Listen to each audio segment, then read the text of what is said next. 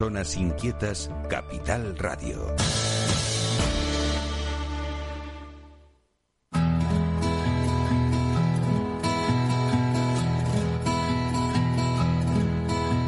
Comienza la caja de Pandora. Al verte sonreír. Al verte sonreír. Un programa especialmente dedicado al mundo de la discapacidad. El niño que ayer fui. El niño que ayer fui. En Capital Radio La 10, cada semana hablamos de aquellas personas que por una causa u otra han llegado a ser dependientes. Lo presenta y dirige Paula Romero. Hola, queridos oyentes, aquí estamos. Estamos en casita, como vamos, como el 95% de los españoles.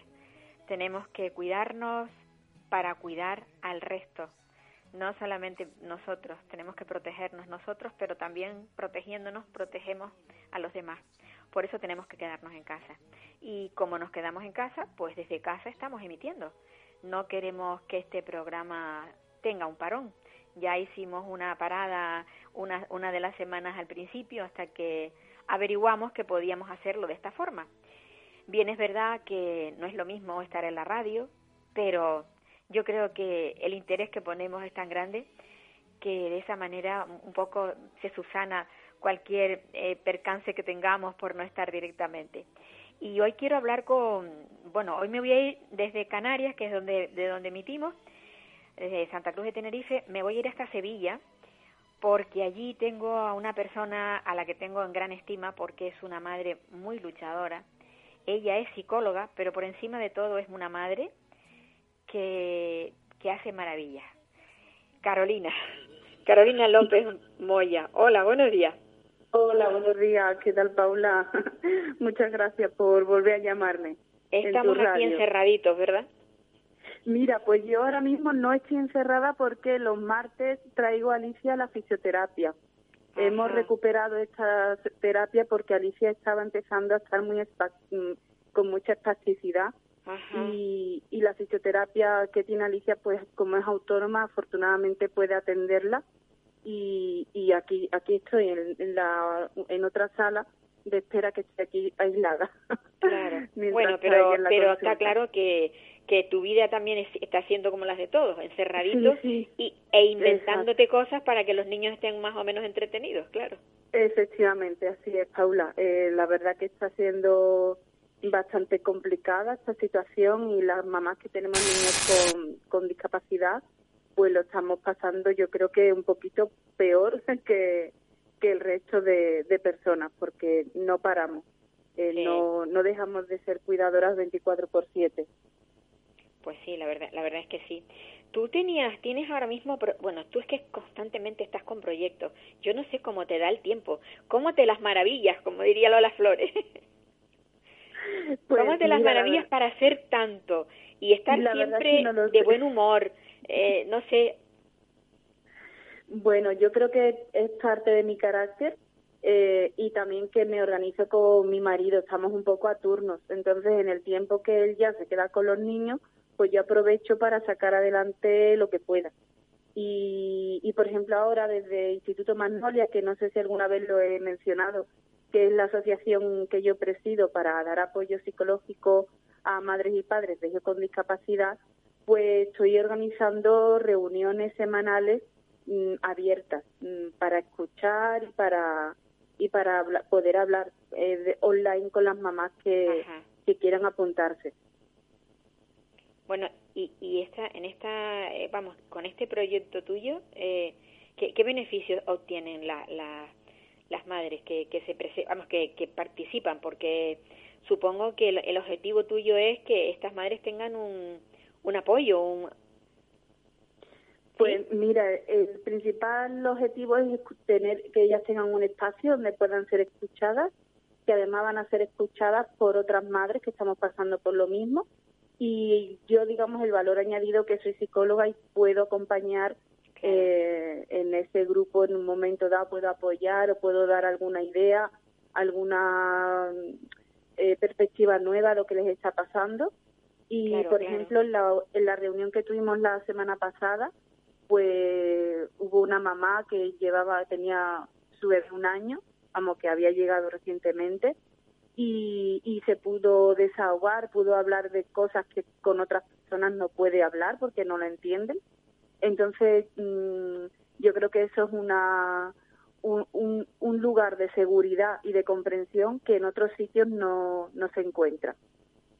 ¿Tú, ¿Tú, crees, Carolina, bueno, Carol, que es como te llaman... Carola. Carola, Carola. Carola, ¿tú crees que, que cuando una madre eh, recibe el golpe, porque hay que reconocer que es un golpe, que cuando te dicen que tienes un hijo con esta o aquella, aquel problema, eh, ¿tú no crees que, se, que el mundo se viene encima? Es como, y que no hay sitio donde recurrir.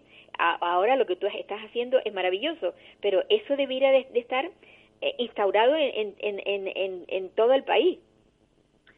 Sí, efectivamente. Mira, Paula, yo eh, precisamente estoy en otro proyecto que estoy publicando un libro y entonces la investigación que estoy haciendo para documentarme acerca de lo que yo hablo, eh, hay mucha literatura que confirma efectivamente que recibir la noticia de, la, de un trastorno o una enfermedad grave que produce discapacidad en el hijo eh, es un impacto emocional muy significativo. Mm, efectivamente, esto es como, imagínate si, eh, que ya sabemos que los hospitales, lo, las plantas donde hay personas con, con enfermedad de cáncer, hay psicooncólogos que trabajan y ya se reconoce que esa ayuda psicológica para recibir la noticia, para lidiar con la enfermedad, es muy importante. Eh, también ocurre, por ejemplo, cuando los bebés nacen prematuros y hay algunos eh, hospitales que tienen psicólogos para apoyar a los padres en esos primeros momentos. Sin embargo, no pasa lo mismo cuando nacen niños con patologías o eh, tienen alguna patología en su primera infancia, digamos, que es cuando a veces surgen trastornos, enfermedades raras y, y no existe ese apoyo psicológico. Yo creo que porque a nadie se le ha ocurrido, eh, la verdad, o porque no tenemos la fuerza suficiente para pedirlo a, a las autoridades. Y, y, ahí estamos, ese es el objetivo mío también en la asociación, pedirlo en la, en claro, la medida que me escuchen. En, en, muchas ocasiones, cuando unos padres están así desolados, que no saben qué hacer, la única alternativa que tienen es recurrir a una asociación, pero claro, eso es pasado el tiempo, porque no, no te vas derechita del hospital a la asociación, tú sales del Exacto. hospital y te vas a tu casa a comerte todo aquello que, que, que no esperabas. Y ya mm. pasados los años es cuando alguien te dice, hay una asociación, ¿por qué no va? Que hay niños como el tuyo, que un poco tarde, ¿no? Sí, es, efectivamente, es así, Paula. Eh, a mí me pasó cuando yo tuve a Alicia que mmm, el impacto fue enorme y en ningún momento vino a hablar con nosotros un psicólogo del hospital para escucharnos porque en ese momento no te, no te va a arreglar, no te va a aportar mucho, no, no puede hacer ninguna intervención porque estás en el momento del shock, pero sí puede escuchar, escuchar lo que los padres necesitamos expresar y eso facilita, digamos, el camino o el proceso de la elaboración de un duelo, que es un duelo por la pérdida de la salud significativa de nuestros hijos. Claro. Entonces, debería de haber en los hospitales un equipo que apoyar a las familias que tienen partos complicados y que, pues, o partos complicados o, o, o que nacen niños con patologías inesperadas o esperadas, pero que está ahí ese diagnóstico y, y sostener a la familia, por lo menos escucharla. Eso debería de, de existir. Lo que pasa que, mira, a mí me ocurre una cosa y es que yo estoy cuidando. Entonces, como estoy cuidando, no puedo hacer más proyectos. O sea, si yo no estuviera cuidando, pues eh, podría hacer más cosas, pero al estar cuidando, mi, mi, mi tarea principal es cuidar de Alicia. Claro. Entonces, claro, no puedo tener la misma visibilidad que otra persona, no puedo acercarme al hospital a hablar con el gerente o con quien haga falta. Entonces, claro, pues son cosas que a los que nos afecta, como estamos metidos ahí en este problema, pues no lo, no, digamos, nos cuesta mucho trabajo reivindicar ese, esa necesidad, ¿no? Es, es que se cubra esa necesidad. Mm. Claro, yo, Pero yo bueno, digo, yo, estamos. Yo es que yo es que echo de menos eso. A ver, eh, mi hija Naomi acaba de cumplir 49 años, pero yo ya en aquella época eché de menos que alguien me orientara, que alguien me dijera cuando me enteré lo que lo que tenía mi hija, que, que alguien me, me me abriera una puerta, porque yo tenía la sensación de que todo estaba cerrado en torno a mí. Y yo no podía salir de aquel entorno. Tenía toda la familia que me quería mucho, todo el mundo me daba consejos, todo el mundo me daba besos, me abrazaba y en qué te echo una mano, pero yo necesitaba algo más. Y me costó mucho salir fuera de ese de ese círculo en el que yo me había sola me había metido o bueno me había metido eh, la vida no realmente sí sí claro mm. entonces Mm. bueno también es verdad que son tantos años que en, en, aqu- en aquella época eh, pocos psicólogos habían eh habían pero, Pero- contaditos Claro, pero fíjate, Paula, que han pasado 40 años y resulta que mm, seguimos igual. claro eso es lo que me, me Mm, sorprende no Mm. me A sorprende nivel institucional, en España la psicología, la salud mental es como el patito feo de la sanidad. En- es muy escasa a nivel general, entonces la salud mental específica para familias que tienen hijos con discapacidad, pues imagínate, ¿eh? Mm, está ahí como muy invisible Claro, y- necesidad. Y luego también sorprende mucho eh, que cuando cuando te- eh, cuando llega cuando el pediatra es normalmente si, si la familia no se ha dado cuenta es el pediatra el que hace la observación de que tiene un problema, pero eh, te derivan siempre a, a un psiquiatra y el psiquiatra realmente lo que te resuelve es dándote medicaciones. Entonces, esas terapias que supuestamente supuestamente no, seguro necesita esa criatura, mm, eh, no te la da el médico, te la tiene que dar un fisioterapeuta en, en el caso de que sea algo físico, eh, si, es, si es psíquico, pues alguien, pues eso, un psicólogo. Y yo esa, eso también lo he hecho muy en falta y, y me gusta reivindicarlo. Sí, eh, porque tenemos un estilo de la salud mental, un concepto de la salud mental eh, muy, digamos, Arcaico. farmacológico, ¿no? Sí, model, basado en el modelo farmacológico.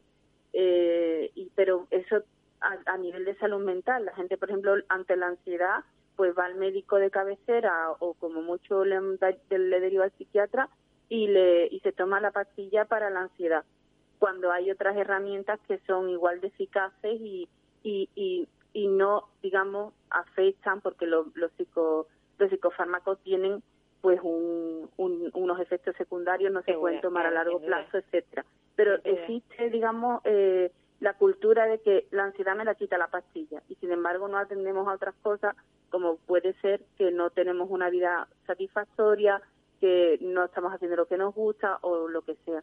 Entonces, cuando llega un niño con una discapacidad donde hay que, mm, digamos, equilibrar eh, el- lo que ocurre en su cerebro, pues directamente nos mandan al, al psiquiatra, que está bien, pero que hay que hacer otras cosas, hay que hacer terapia ocupacional, hay que hacer otro tipo de terapia de intervención psicológica, y eso es que adolece mucho nuestro sistema de salud eh, general, Paula. En, en España, ya te digo, el, es la, el patito feo, la salud mental es el patito feo de, de la salud pública en España. Y hay Carola, muchos tú- psicólogos que estamos... Dime, dime. ¿Tú, ¿Tú eras psicóloga antes de nacer mm, tu nena o...? Sí, sí, yo soy psicóloga, de- vamos, yo estudié psicología después de hacer la selectividad, me saqué mi título de psicología, eh, me formé en terapia gestal, que es un tipo de terapia humanista, y, y después ya en esa formación tuve a Alicia y ya, bueno, pues digamos que di un giro porque eh, me, me especialicé en psicología perinatal, todo lo relacionado con el embarazo, con el parto, con la, un montón de circunstancias eh, psicológicas y emocionales que afectan en la maternidad y, y bueno pues aquí estoy no este es lo que lo que estoy haciendo Pero- que es dando apoyo a dime, dime. un poco te impulsó te impulsó a especializar a especializarte en esto el, el bueno pues el, el paso por el que tuviste tú eh, cuando nació Alicia. Efectivamente, a mí eh, especializarme en psicología perinatal, empezar a formarme y, y- y y, especializarme mm, fue a, a raíz de, mi experiencia con Alicia, porque bueno, lo primero que yo sufrí fue violencia obstétrica, que es eh, toda la violencia, mm, humillación, maltrato físico y psicológico que las mujeres podemos vivir en el parto o en el embarazo.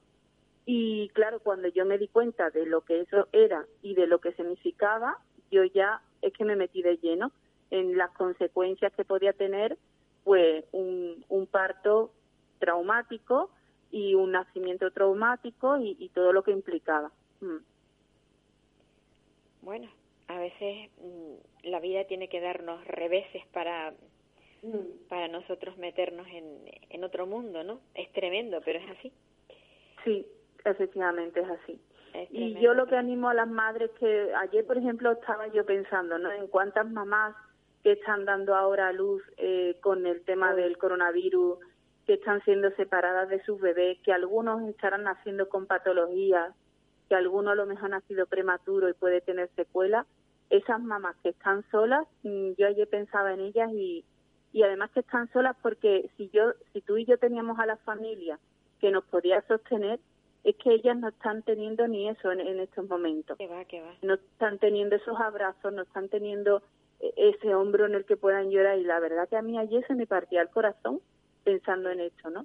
Fíjate, yo no lo había pensado, pero es cierto, es cierto. Eh, sí, y, yo creo que es bueno que eh, abramos eh, espacios para que puedan comunicarse, que puedan hablar con gente que, que ha pasado por esa situación, aunque sea online, aunque no podamos darle un abrazo o, o arrimarles un hombro o acercarles un pañuelo para recoger sus lágrimas, pero por lo menos que sepan que, estamos ahí presentes para, pues para poder tenderles la mano. Yo creo que eso es muy importante. Yo creo que tu proyecto es fantástico y, y, deberían de sumarse muchas, muchas personas a él. Y te digo más, deberían de haber muchas personas con esa iniciativa tuya en otras comunidades pues autónomas. Y ya estoy viendo, estoy viendo ya mm, asociaciones que están incluyendo eh, psicólogos que atienden a las familias no ya solamente eh, mm, para los niños, ¿no? sino para, para dar sostén a las familias. Yo creo que haber movilizado un poquito esto ha hecho que otras asociaciones reaccionen, ¿no? Sí, que también piensen que... Mm, en el beneficio, en el beneficio que se puede obtener de, de, este tipo de, de reuniones eh, online. Exactamente, porque mm, las, familias cuando, por ejemplo, una mamá cuenta que todo el dolor que siente porque su hijo con un año con dos años no camina, no come, no habla, no hace ese, ese dolor, eso, eso hay que hacer una verdadera despedida de esa salud de ese bebé que, que no que no que no avanza. Y eso eso duele muchísimo eh, Paula tú y yo lo sabemos cómo duele saber que tu hija no va a hablar, que no le vas a escuchar decir nunca mamá, que no va, bueno, es que entonces eso es una realidad por la que las madres pasamos. Y alguien tiene que escucharnos. Y, y para que haya alguien que no que nos pueda escuchar tenemos que tener un espacio donde poder expresarnos. Entonces yo creo que es necesario tener estos espacios para para poder escuchar y hablar con libertad. Y superar y superar esos traumas mucho más porque eh, la superación es muy lenta en muchas ocasiones sí y de hecho la, la, la aceptación de la situación llega cuando una lo habla muchísimas veces cuando lo pueda lo puede contar una y otra vez y va pasando por todas las fases de del duelo y y eso en eso en eso estoy y eso intento hacer yo desde mi mi pequeño rinconcito aquí en ¿Cómo se pueden meter en tu, en, tu, en tu página para hablar de esto? Pues mira, eh, seguramente esta semana hagamos una reunión abierta y, y para estar informados en, en www.institutomagnolia.org eh, ahí pueden entrar y hay una pestañita para suscribirse. Se suscriben yo, en, el, en la lista de correo y yo les voy mandando la invitación y voy mandando también información relevante. Eh, cada vez que, vas a hacer una reunión explicas qué es lo que vas a hacer. Exacto. Mm. Ah, y todas las actividades de la asociación las la mando al email de las personas porque creo que el email es menos invasivo que un WhatsApp y, está más disponible siempre. Uno siempre puede rescatar el email y ver toda la información. Y ver lo que Y la suscripción es gratuita, por supuesto. Y, y aparte, yo lo digo también, tenemos actividades para socias y para socios, eh, que también lo pueden ver en, en, la, en la página web. Y la semana que viene tenemos un taller para socias que va a versar sobre la sobrecarga emocional, el estrés específico en madres y padres de hijos con discapacidad. Que es, mucho, es mucho, es mucho, Carola. es mucho, pero vamos a ver las fuentes, vamos a ver cuáles son las dificultades para aliviar ese estrés, vamos a buscar soluciones pequeñitas que podamos hacer y reducir ese estrés y, y porque cuando se reduce el estrés, eh, digamos, se amplía eh, los autocuidados y el bienestar, ¿vale? Como sin un, si, si hay estrés, no puede haber bienestar. Entonces vamos a ir intentando eh, dar un poco más de espacio al, al bienestar que nos lo merecemos y lo necesitamos muchísimo. Sin duda, sin duda.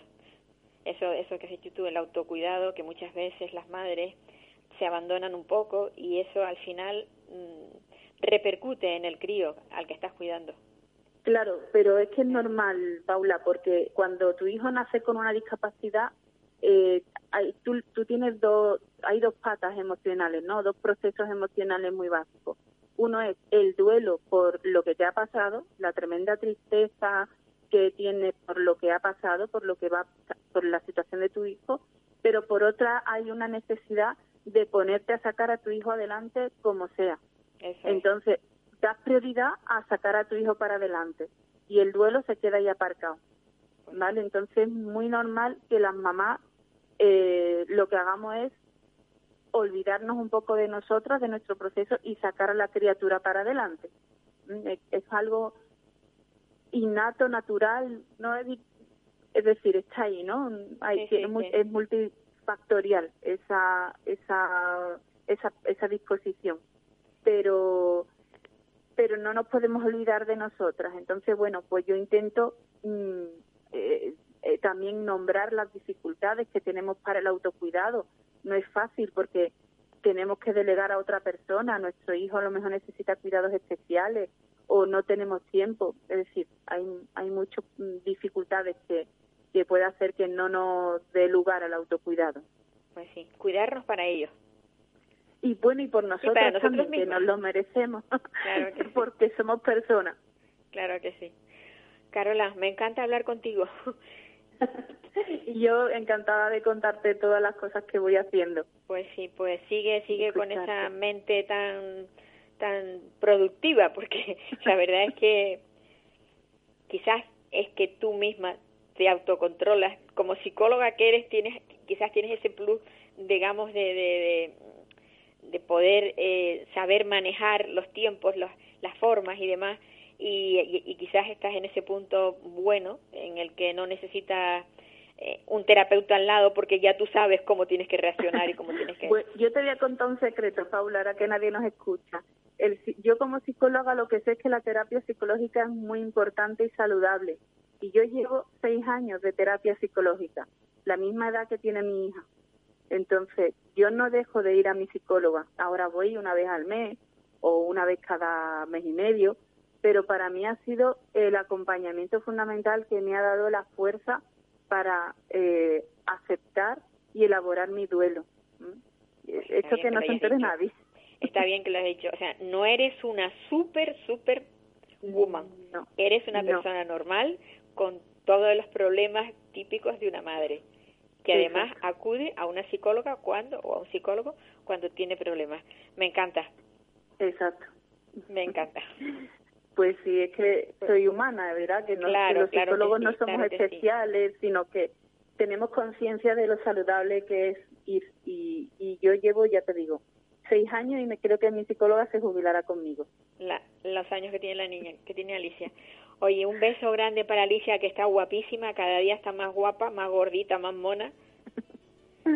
Y, Muchas gracias que sigas adelante con tus proyectos que son muy buenos y que y sobre todo que benefician a mucha gente. Muchas gracias, Paula. Sí. Un abrazo. Un abrazo muy fuerte para ti, un beso. Venga. Una sombra te gran No quisiera verte así, aunque quieras disimularlo. Si es que tan triste estás, ¿para qué quieres ganarlo?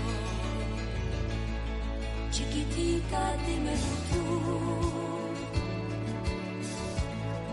En mi hombro aquí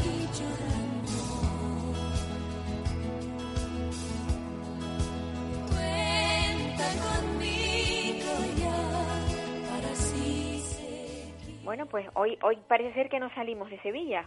Hemos hablado con, con Carola López Moya, psicóloga, y ahora vamos a hablar con un profesor, Carlos de Lemus, que él también es un padre fantástico y un profesor con una conciencia muy clara de lo que hay que hacer con las personas cuando tienen una discapacidad, en este caso personas con autismo. Eh, no es la primera vez que habla con nosotros y para mí siempre es un placer hablar con él porque en muchas ocasiones aprendo mucho de lo que nos dice. Buenos días, Carlos. Hola, buenas tardes. Carlos, ¿Sí? ¿cómo- ca- ¿me oyes? Sí, sí, sí, te oigo. ¿Me oyes? Claro, es que sabes Sí. que estamos, yo estoy, estoy transmitiendo desde casa. A Sí, veces sí. hasta pierdo, pierdo el sonido. desde casa, sí.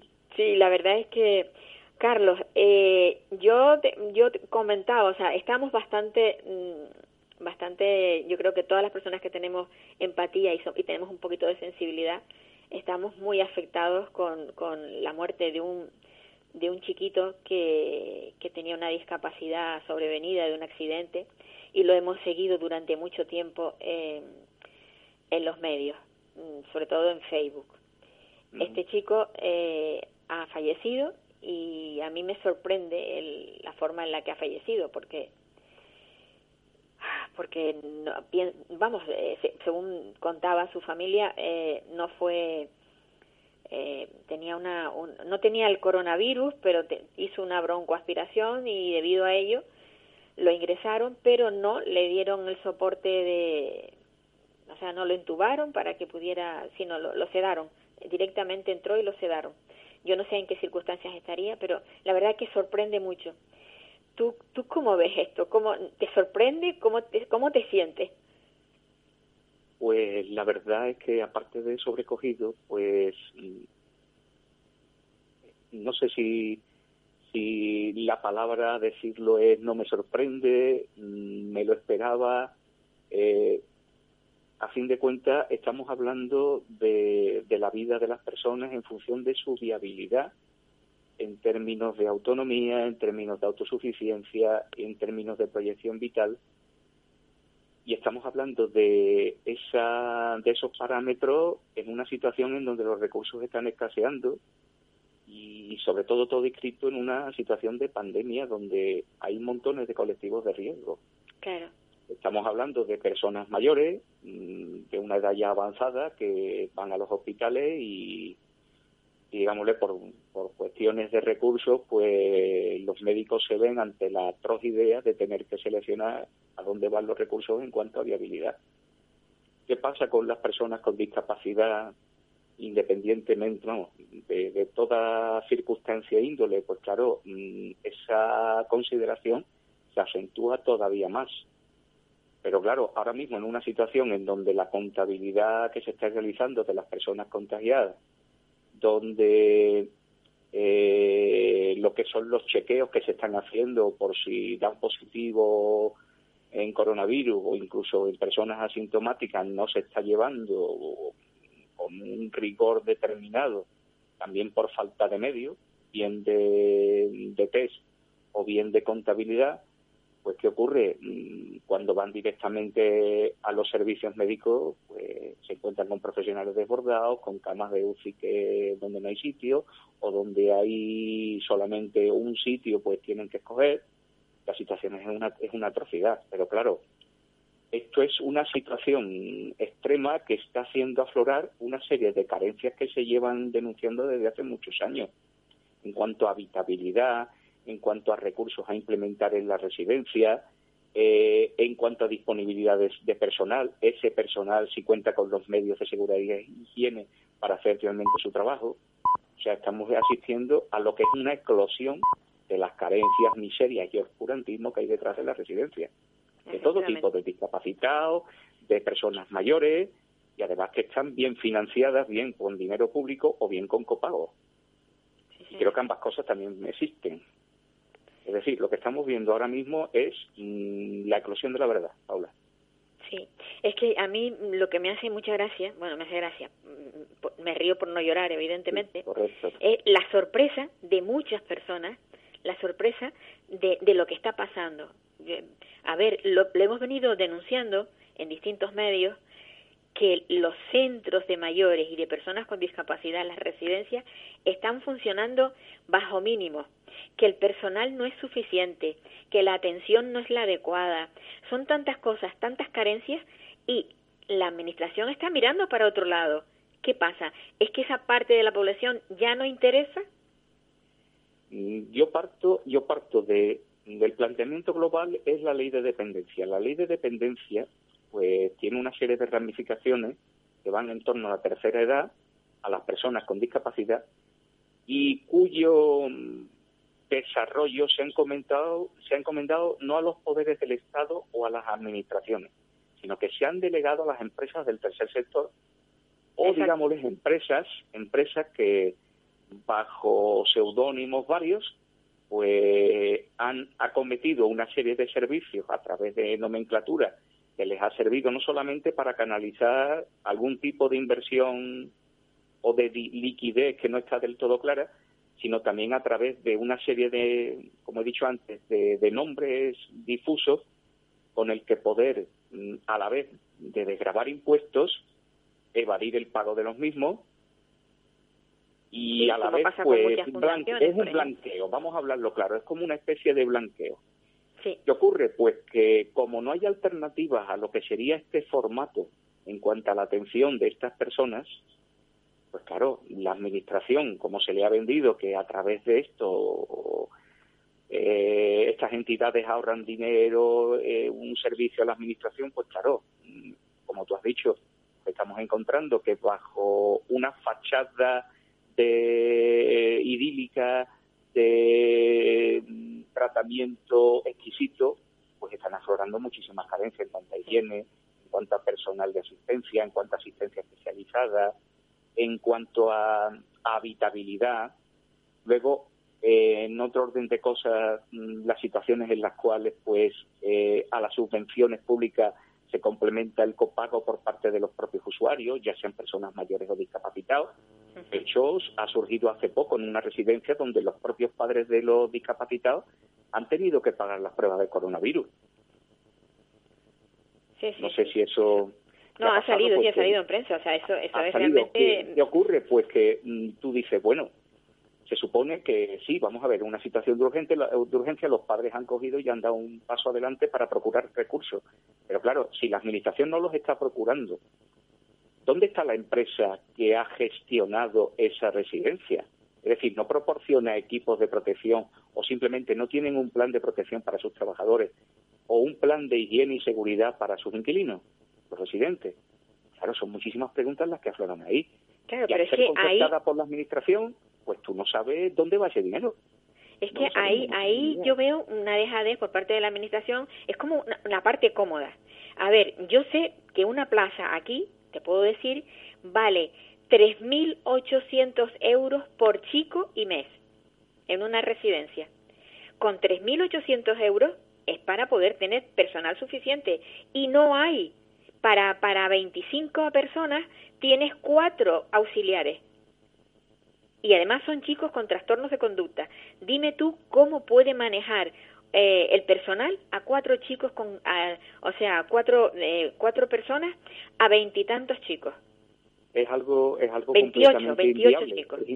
Es, inviable dadas las características de las personas que atienden, dadas las, las peculiaridades de, de, la atención a esas personas que necesitan atención especializada. En el caso de, del chico que estamos hablando, estamos hablando de logopedia, estamos hablando de fisioterapia, estamos hablando de terapia ocupacional, ocurre? Pues si todo eso no hay, las personas entran en barrena, en Claro, tienen una caída una caída tremenda en autonomía, en desenvoltura, incluso en el estado de ánimo, entran en depresión. Total, Ocurre total. pues que todo ese tipo de, de circunstancias tiene que ser entendida por personal. Si como me plantea una residencia vale 3.800 o 3.800 euros al mes, pues claro, si esas residencias a su vez también están subvencionadas por la administración, Sí, sí, ya te digo, esta en concreto lo paga íntegro la administración. sí. Y Pues luego, este- y luego le piden a los padres incluso que paguen eh, alguna cuota el propio centro para para enseres personales, para el jabón, champú y todos los meses tienes que pagar también otra otro tanto. O sea que y- Pues- y eso la administración es la que tiene que vigilarlo. Entonces, esto está muy mal estructurado, sin lugar a dudas. Claro, ¿qué ocurre? Mm, Esas residencias se auditan, hay auditoría de cuentas por parte de la Administración en la intervención general, Yo lo dudo. bien de la autonomía, bien de, de la Consejería del Ramo, la inspección de trabajo, la inspección de salud, la inspección eh, mm, de educación, o sea, en el caso de que las residencias estén, digámosle, en el tramo que se está dando formación ocupacional, No, esta es Claro. asistencial. Esta que te cuento es asistencial. Es Claro, asistencial pero- y, y, y ya te digo, y no hay personal suficiente. Y lo más grave es que cada X tiempo cambia el personal. O sea, cuando los chicos ya se han adaptado al personal, ya a, al- a los tres meses ya no está la persona en cuestión. Ahora ya hay otra nueva que tiene que volver a adaptarse el personal al chico y, y, y, el, y el chico a esa persona nueva. Con lo Claro, que porque no fíjate tú sabemos la- si- lo- lo- el, el caos que se puede montar. el personal que está allí no sabemos si es contratos de formación, si son contratos temporales, si son temporales, la mayoría de los casos son temporales. ¿Qué ocurre? Pues que eso, mm, como hay herramientas normativas que están dando pie a que las empresas del sector estén haciendo este tipo de barbaridades, pues uno se pregunta dónde está la labor de supervisión y control en forma de inspecciones por parte de, de las propias autonomías o de los ayuntamientos, que también los tienen. ¿Qué ocurre? Si, si se está delegando una tarea de servicio público de, para hacer efectivo un derecho por parte de la Administración a entidades privadas, la Administración tiene la obligación de supervisar y controlar cómo se desenvuelve esa, esa labor. De hecho, en residencias de ancianos aquí en Sevilla también ha pasado lo mismo. Es decir, nos hemos encontrado con, con residencias de ancianos donde ha habido 50 muertos por coronavirus y ha sido la propia Administración la que ha tenido que gestionar directamente esa residencia. ¿Qué pasa? Mm, No son una ni dos y además tampoco se circunscriben a una sola autonomía. Estamos hablando de todo el conjunto del país, De unas más, país. menos, pero claro, eso obliga a replantear cómo se está gestionando la ley de dependencia y la discapacidad.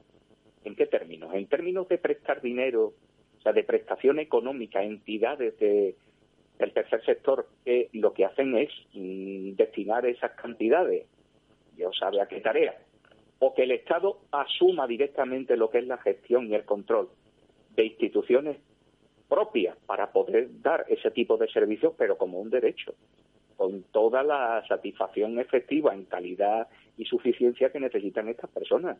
O sea que estamos hablando de mil y una casuísticas que necesitan un, pers- un, un personal súper especializado y sobre todo disponibilidad.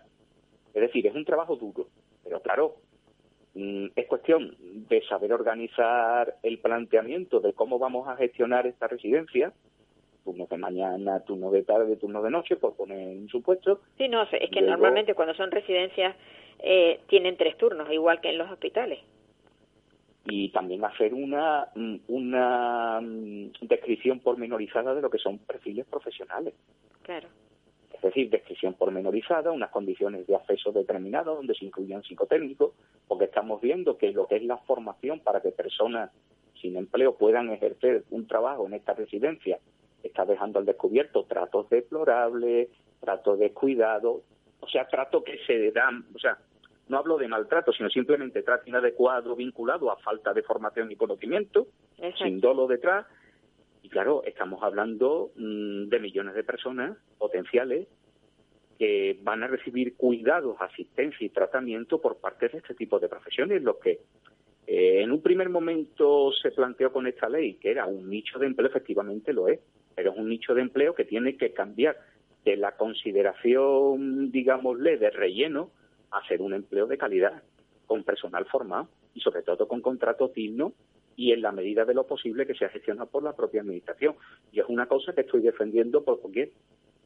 Y el caso de Juanjo estamos viendo que el modelo concertado no está funcionando. No, no está funcionando por falta de inversiones, por falta de supervisión y no sabemos el ánimo que hay detrás de, la de los gestores de la residencia, si es por ganar dinero, hablando en plata, o simplemente porque vamos a hacer un negocio eh, de la manera más precaria. Y creo que la gente no se merece eso. Pues sí, no nos merecemos, porque además en algún momento cualquiera de nosotros va, va a tener necesidad de caer en un lugar de estos y si no lo arreglamos caeremos eh, en lo que hay ahora.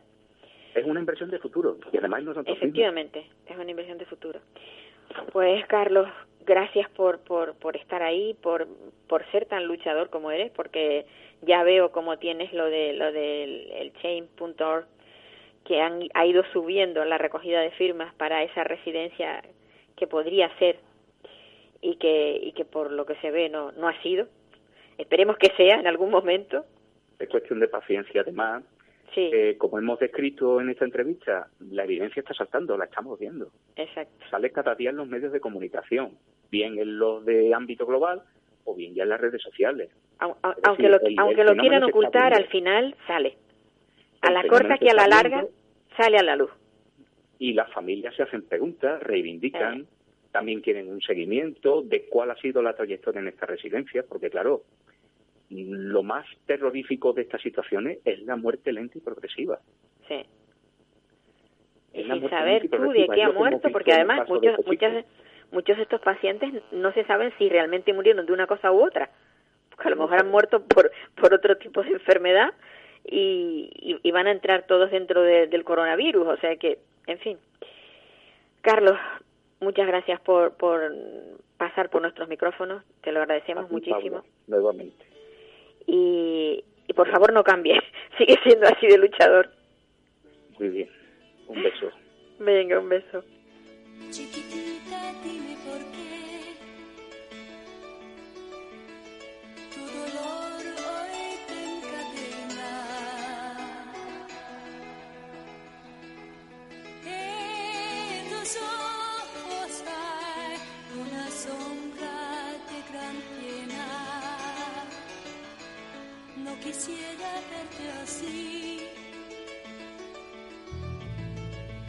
Quieras disimularlo. Si es que tan triste estás, ¿para qué quieres callarlo? Chiquitita, dímelo tú. En mi hombro aquí llorando.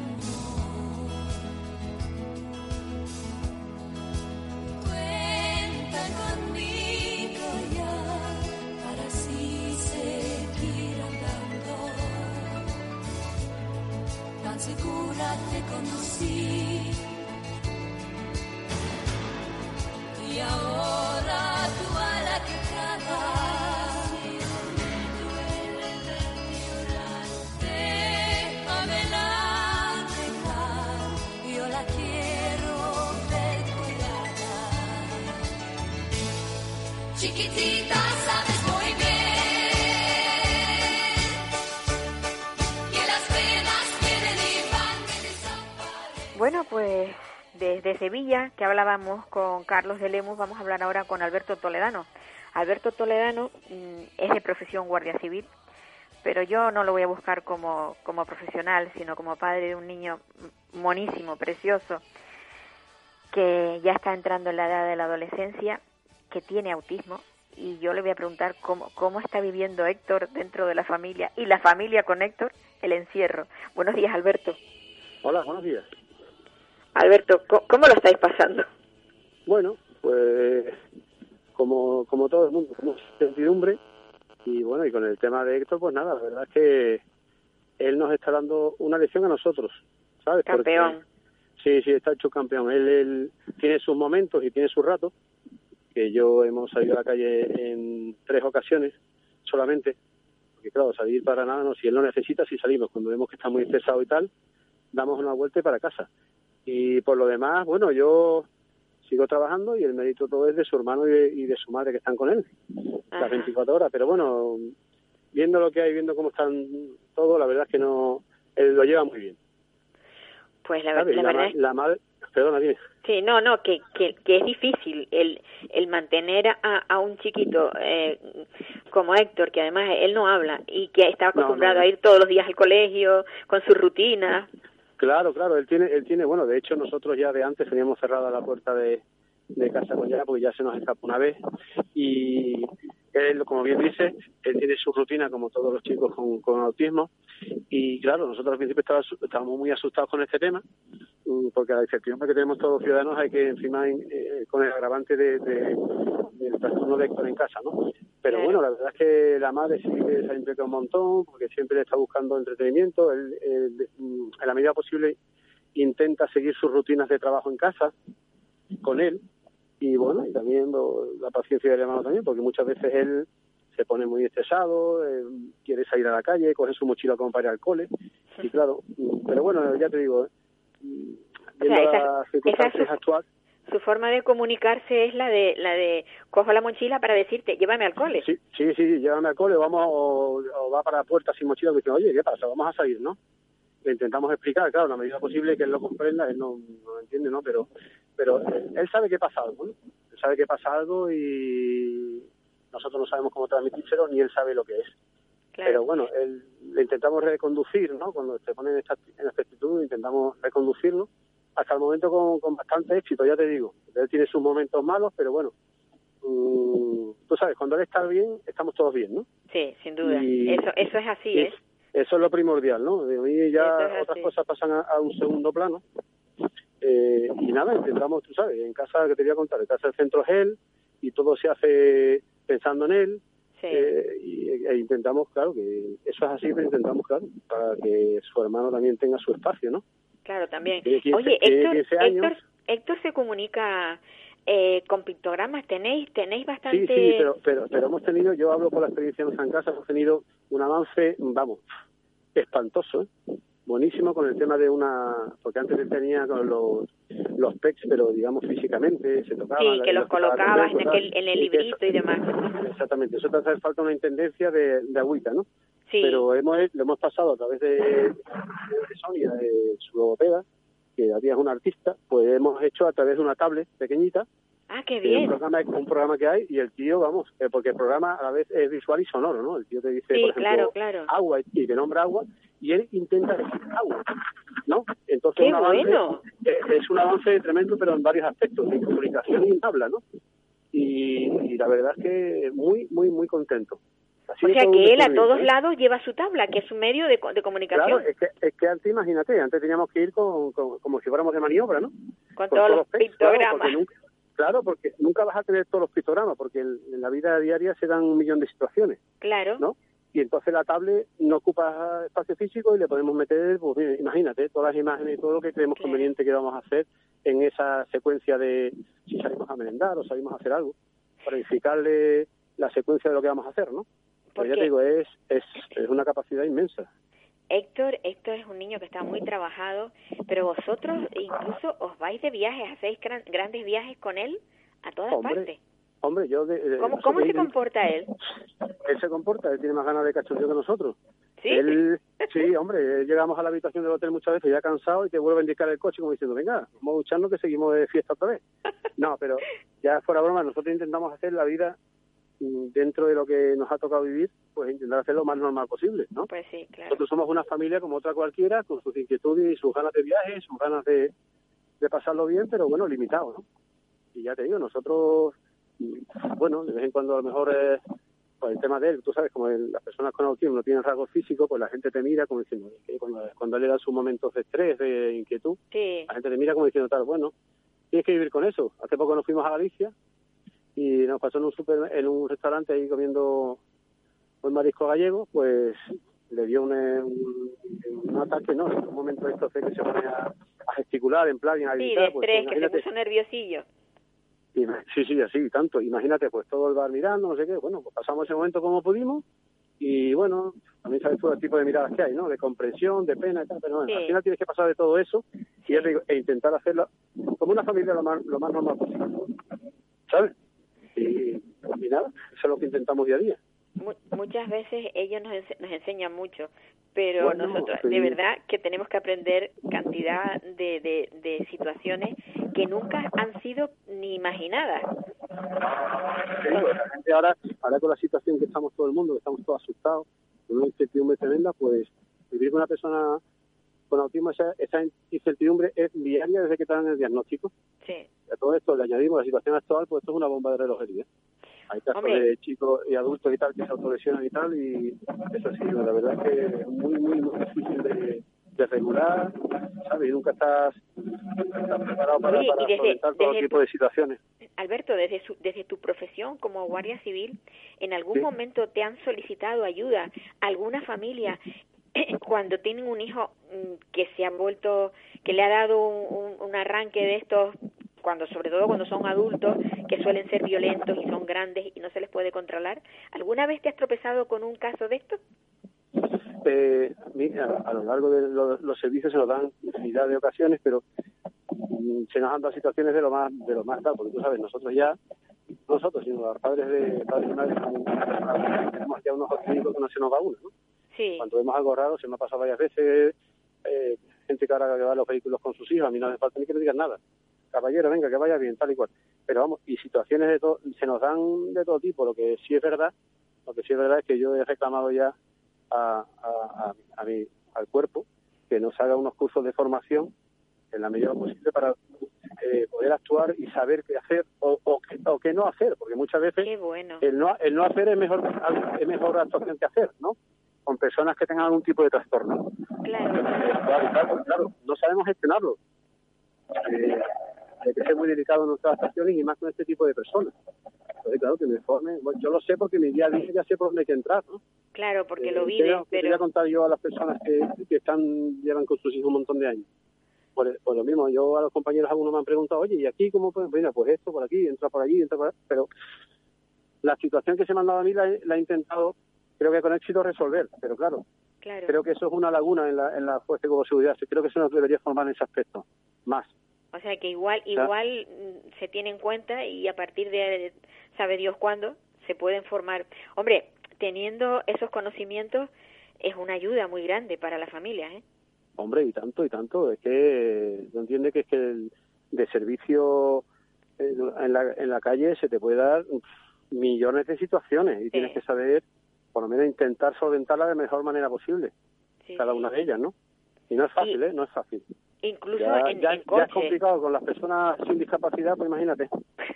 Te digo, incluso cuando vas en coche, que el chico en un momento dado es, es capaz de... Bueno, yo siempre llevo las puertas con los seguros echados, pero se han dado casos de que han abierto una puerta, una ventana, han tirado algo.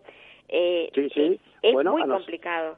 a nosotros, de- eh, si en uno de los viajes que hicimos, sin ir más lejos, eh, me acuerdo en Málaga, eh, bueno, eso fue una falta de pericia, ¿no? Porque al principio de todo con Héctor, al principio, pues bueno, vas, ya te digo, vas, vas mm, descubriendo cosas y problemas día a día, ¿no? Pues eh, cogimos un coche de alquiler y no le bloqueé la puerta de él para, Ajá. para no poder abrirle desde el interior. Y imagínate, íbamos circulando y el susto que nos llevamos fue tremendo cuando vimos la puerta de Héctor abierta. ¡Puf! Paramos como pudimos, lo pusimos y ya no nos ha vuelto a pasar más. Claro, ya hemos, Claro, una ya hemos aprendido que en cuanto firmo el contrato me voy para el coche y le pongo eh, el seguro a, a la puerta de Héctor, ¿no? Claro, claro. Y Es también que- a mí se me dio un caso en carretera también de un señor que iba con su hijo, también tenía un TGD autismo y el chico llevaba la cabeza por fuera, ¿no? Uy. Del coche. Y claro, yo lo paré, lo vi enseguida. ¿Qué pasó? Tal. No, no, no me explica usted nada, hombre, pero vamos a intentar por lo menos póngalo usted en la, en el- en la plaza trasera central, ¿sabe? No lo ponga en, en, esto. Le puedes bloquear las ventanas y tal, pero tú sabes que esta gente, pues, cualquier cosa puede ser, ¿sabes? No, y además chicos- y- y que son muy listos y aprenden Sí, pronto. sí, hombre, que, que se aprende y, como- y parece que están Sí. mirando y como te siguen, cuando vas en la guardia, ahí te la hacen, Pues sí. ¿sabes? Pero, Alberto, me dicen, eh, sabes que estamos transmitiendo desde, desde casa. Me dicen con la música que se nos acaba. Como no tengo delante al jefe de sonido, me dice con la música que ya se nos acabó el tiempo. Vale, vale, no hay ningún problema. Cuando quieras hablamos otra vez. Un abrazo, Alberto. Oye, Vale, ¿recuerdas a tu mujer? Vale, se han dado un beso para todos. Venga, Adiós. ahora. Queridos oyentes, nos vamos, nos vamos ya con la musiquita de, de sintonía que tenemos y, y les esperamos la semana próxima, evidentemente. Seguiremos porque porque seguirá esta esta alerta vigente o este peligro vigente, pero nosotros seguiremos desde aquí tratando de, de hacer un programa no exactamente igual, pero bueno, con el mismo contenido. Un abrazo muy grande y mucha suerte. Capital Radio.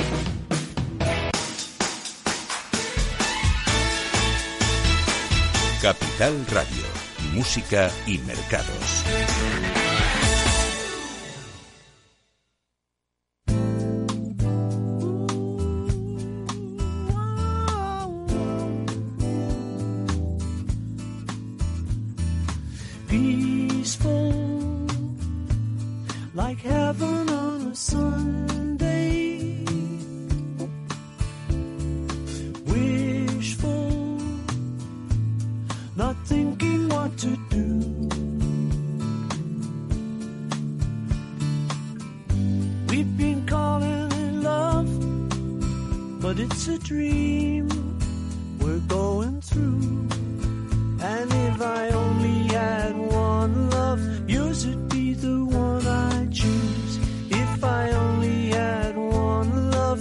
curiosity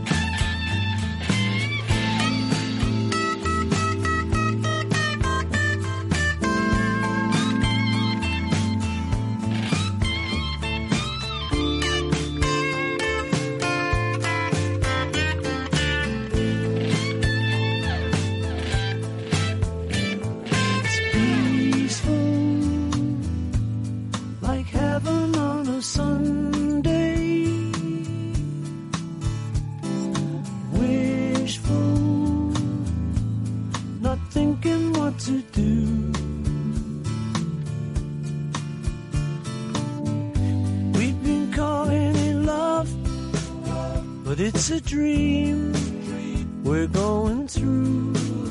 And if I only had one love, yours would